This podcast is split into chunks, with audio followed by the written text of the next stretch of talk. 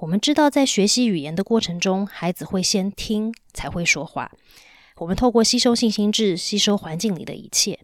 但是，我们想象一个小婴儿的家里，可能有很多不同的声音。比方说，可能有电铃的叮咚声、电话的铃铃声、狗狗叫的汪汪声。可是，为什么一个人类在开始说话的时候，只会模仿自己环境中其他人类所发出的声音或是语言呢？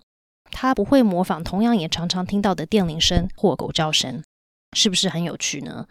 所以敏感期不但会帮助孩子在某个时间点对环境里的一些特定元素或刺激有极高的兴趣，它还会辅助我们吸收力超强的吸收性心智，只专注在吸收跟成为完整人类有关的能力上。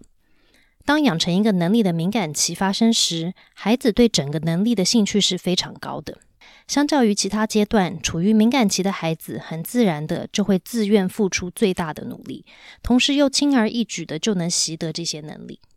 可惜，敏感期跟他的好朋友吸收性心智是同进同出的，他们在六岁左右就会开始消失不见，所以敏感期也可以被称为宝贵的黄金学习期。